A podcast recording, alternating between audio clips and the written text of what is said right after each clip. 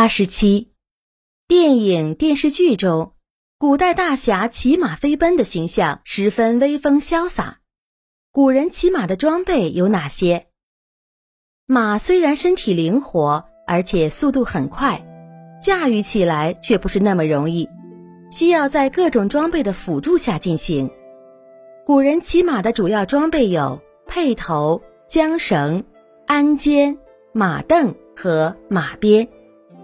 套在马头上的辔头，主要作用是套在马嘴上，使马不能张嘴吃草。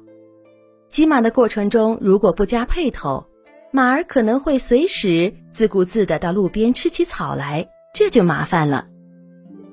缰绳由结实的绳子做成，它的两头分别系在辔头的两端，然后由骑马人拿在手里。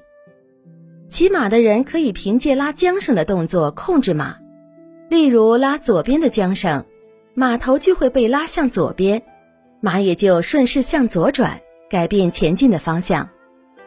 中国的马具相对发展的比较晚，这是因为我们开始骑马的时间比较晚，但是由于驾马车的时候也要使用辔头，所以辔头成了最早产生的马具。在秦始皇陵的兵马俑中，可以看到不少骑兵和战马的形象。那时的战马身上还没有马鞍和马镫，只有一个普通的垫子，却已经有了类似辔头的装备。细说起来，鞍和肩其实是两种东西。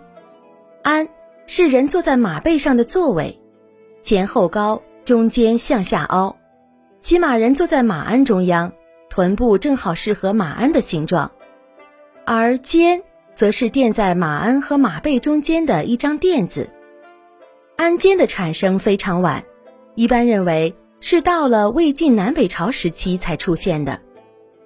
马镫产生于魏晋南北朝，是悬挂在马鞍两侧用来踏脚的器具。马镫是非常重要的装备，因为如果没有马镫，人们坐在马上。为了保持平衡，就不得不一直用大腿夹住马腹。有了马凳之后，只靠双脚踩着马凳，就可以稳稳地坐在马上了。而且上马的时候踩着马凳上去也比较方便。实际上，最早发明马凳就是为了上马方便，因此最初的马凳只有一只，而且高度也不适合骑在马上的时候踩它。马鞭是驱使马用的鞭子。关于马鞭，有一个头鞭断流的故事。东晋时期，晋朝的北方有一个叫大秦的国家，大秦的君主叫苻坚。苻坚决定带领军队攻打东晋，他的部下则认为两国之间有长江天险，不能轻举妄动。苻坚却骄傲地说：“怕什么长江天险？”我们大秦的军队人数那么多，所有人把马鞭扔进长江，就能使长江断流。